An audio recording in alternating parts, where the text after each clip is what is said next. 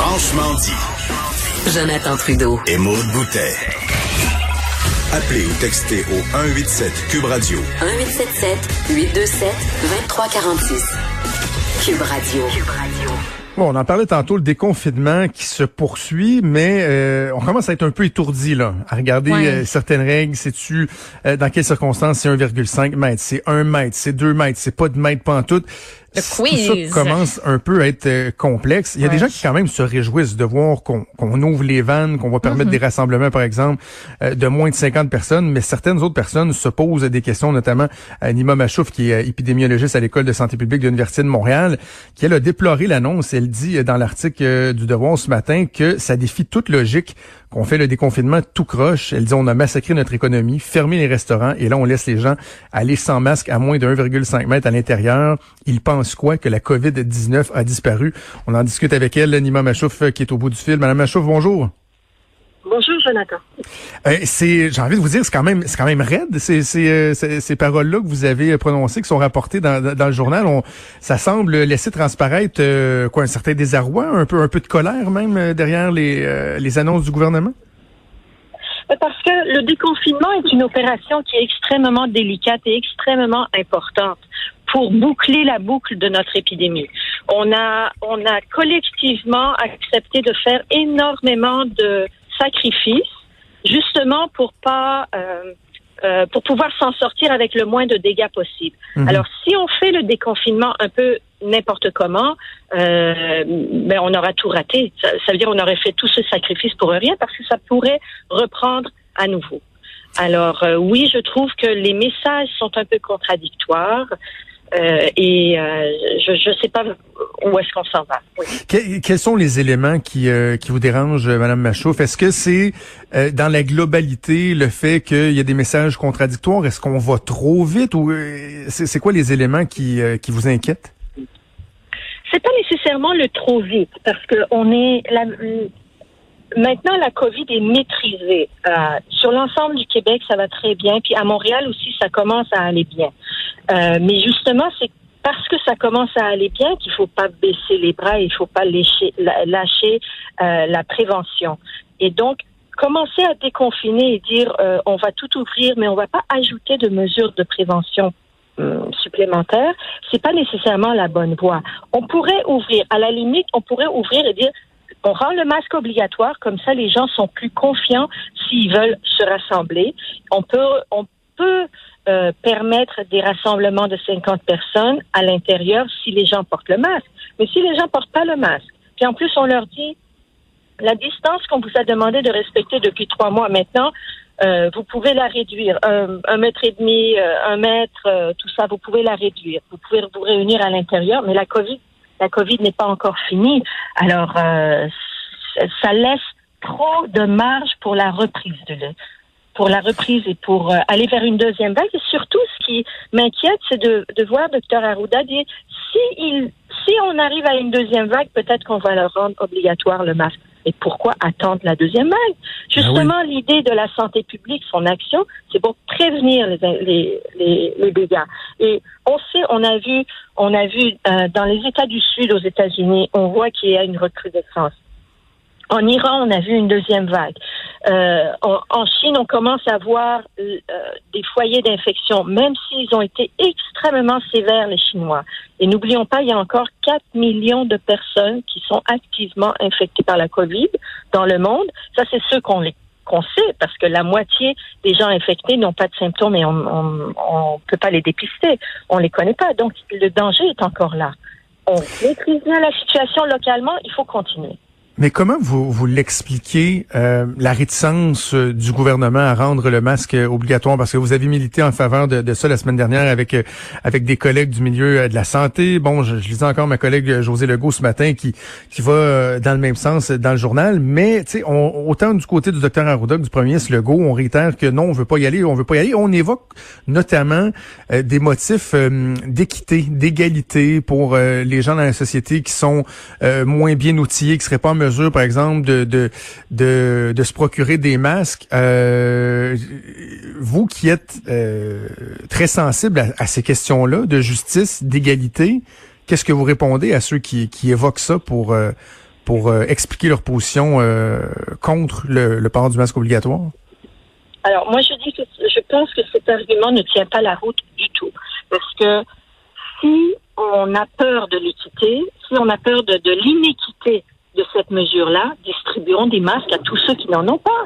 Il n'y a personne qui dit qu'il faut réprimer les gens qui ne portent pas de masque. Donnons, mettons à disponibilité le masque à tout le monde, à tous ceux qui en ont besoin. De la même manière qu'on met des, gels euh, devant les magasins, mettons des masques euh, à des endroits où les gens qui n'en ont pas devraient euh, et, qui devraient euh, les utiliser peuvent y accéder. Euh, en fait, en fait, c'est drôle de voir que tout d'un coup cette question d'inéquité survient, tandis que pour la question d'équité, par exemple pour le transport en commun, ils pourraient, rendre le transport en commun gratuit. Ils n'ont jamais pensé à cette question d'inéquité à ce moment-là. Et maintenant, pour le port du masque, qui est disponible maintenant, parce qu'avant, il n'y en avait pas au Québec. On avait un, manque de, on avait euh, on n'avait pas de réserve de masques, il y avait pas de, ils n'étaient pas disponibles. Donc, le gouvernement ne pouvait pas l'exiger, exiger quelque chose qui n'existe pas sur le marché. Maintenant, il existe sur le marché. Maintenant, il est même distribué gratuitement à plein d'endroits et il n'y a aucune raison, à mon avis, valide ou scientifique pour ne pas euh, le rendre obligatoire. Je ne sais pas pourquoi ils, ils hésitent autant. Il n'y a aucune raison scientifique non plus parce que si les autres scientifiques, ils cherchent, il n'y en a pas plus pour le 1 mètre et 1, mètre et demi et 2 mètres hein, pour départir la, la, distance exacte.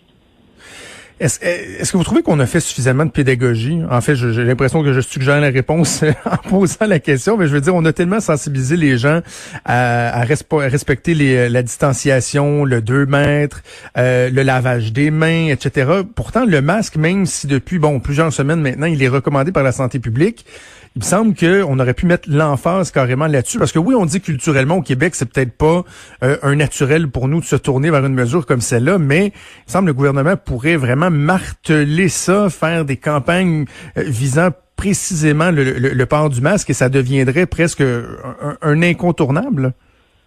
Oui, vous avez tout à fait raison. Et euh, même si ça fait pas partie de notre culture, ça va, ça va faire ça va faire partie de notre culture bientôt parce que ça vient avec la nécessité.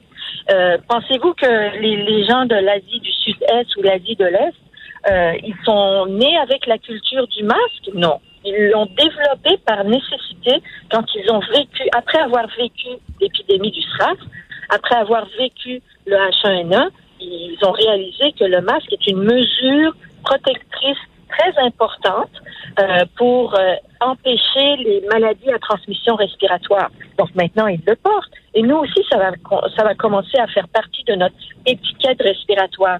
Et justement, s'ils n'y croyaient pas, autant M. Legault que Dr Arruda, pourquoi ils supplient les gens de l'utiliser? Ça veut dire qu'ils y croient. Hmm. Ils y croient, mais alors tant qu'à y croire, et on sait que maintenant dans la littérature, on voit que quand le nombre de personnes qui le portent est important. Tout le monde est protégé. Toute la société devient protégée.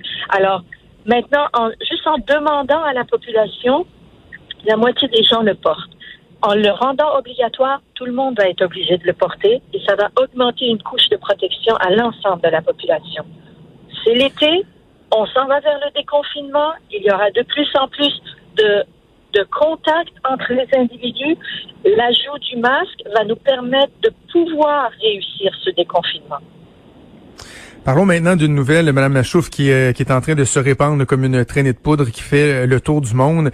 Euh, le dexaméthasone. Évidemment, comme tout le monde, je ne je n'avais jamais entendu le nom de ce médicament-là, mais selon une étude de l'université d'Oxford, euh, ce serait un médicament qui vraiment pourrait être être fort précieux dans la lutte au coronavirus. Il s'avance même à dire que avec l'utilisation de la dexaméthasone, c'est plus de 5000 vies qui auraient pu être sauvées au Royaume-Uni. Euh, est-ce que vous avez pris connaissance de, de, de, ces données-là et qu'est-ce qu'on qu'est-ce peut dire là-dessus?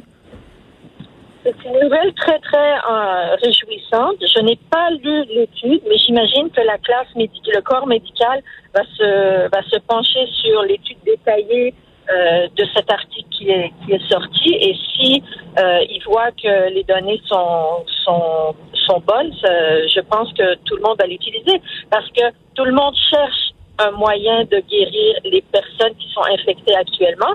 Et étant donné que dans la phase avancée de la maladie, il y a une énorme tempête d'inflammation dans le corps, cet anti-inflammatoire qui s'avère euh, dans cette étude très efficace pourrait aider grandement. Tout le monde cherche le médicament qui va pouvoir sauver des vies.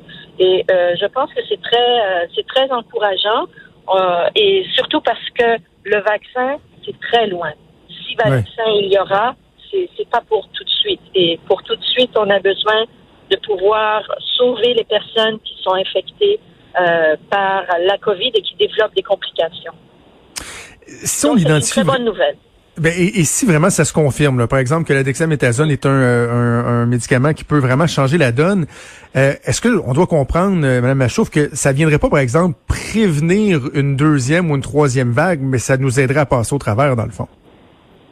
Ça nous aiderait uniquement à sauver les personnes qui sont grandement malades et qui sont dans les soins intensifs. Ça va pas euh, empêcher la transmission parce que les patients, une fois qu'ils sont très malades et une, une fois qu'ils sont pris en charge, Maintenant, on sait très bien comment prévenir la transmission de l'infection dans les centres hospitaliers.